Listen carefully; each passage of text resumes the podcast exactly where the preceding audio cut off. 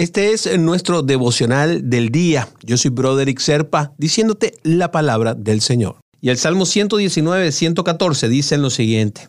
Tú eres mi escondite y mi escudo. En tu palabra he puesto mi esperanza. Y es que la palabra de Dios es realmente un escudo, es un abrigo en momentos de dificultad. Es muy importante que alimentemos nuestra fe a través de la palabra viva y que usemos al Señor como parte de nuestra defensa ante el mundo. Cuando nos detenemos a oír a Dios, dejamos de oír al mundo.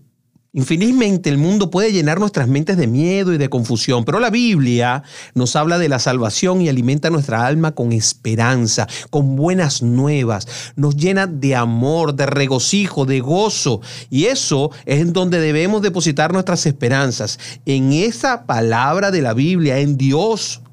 En esa forma vamos a estar seguros de que todas las cosas pasan, pero la palabra de Dios jamás pasará.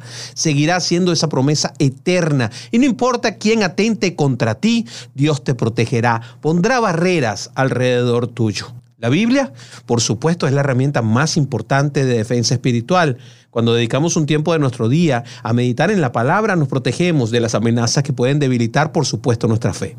Crea un hábito diario de leer la Biblia, eso te lo recomiendo. Si tú encuentras dificultades para comenzar a leerla, porque no es fácil, pues puedes buscarte un plan de lectura y también puedes comenzar leyendo solamente los evangelios están escritos de una forma mucho más directa y mucho más fácil de entender para que te vayas acostumbrando a la forma como está escrita la Biblia.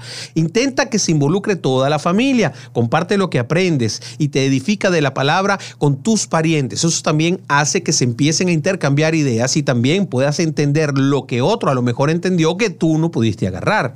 Y no trates la lectura de la Biblia como algo común y corriente, no la leas como cualquier libro. Léela con expectativas en tu corazón, con la de que allí hay algo precioso que Dios te va a dar a través de su palabra. Y así te convido a que ores conmigo. Señor mi Dios, en ti confío. Tu palabra es mi escudo y me protege de las saetas del maligno. En ti deposito mi esperanza y sé que siempre me vas a defender de cualquier ataque externo. En tu palabra, en fin, encuentro paz y abrigo. Amén, amén y amén. Conéctate conmigo por mi página de Facebook, Broderick Serpa. Ahí estoy a tu disposición durante todo el día. Bendiciones, hermanito, hermanita.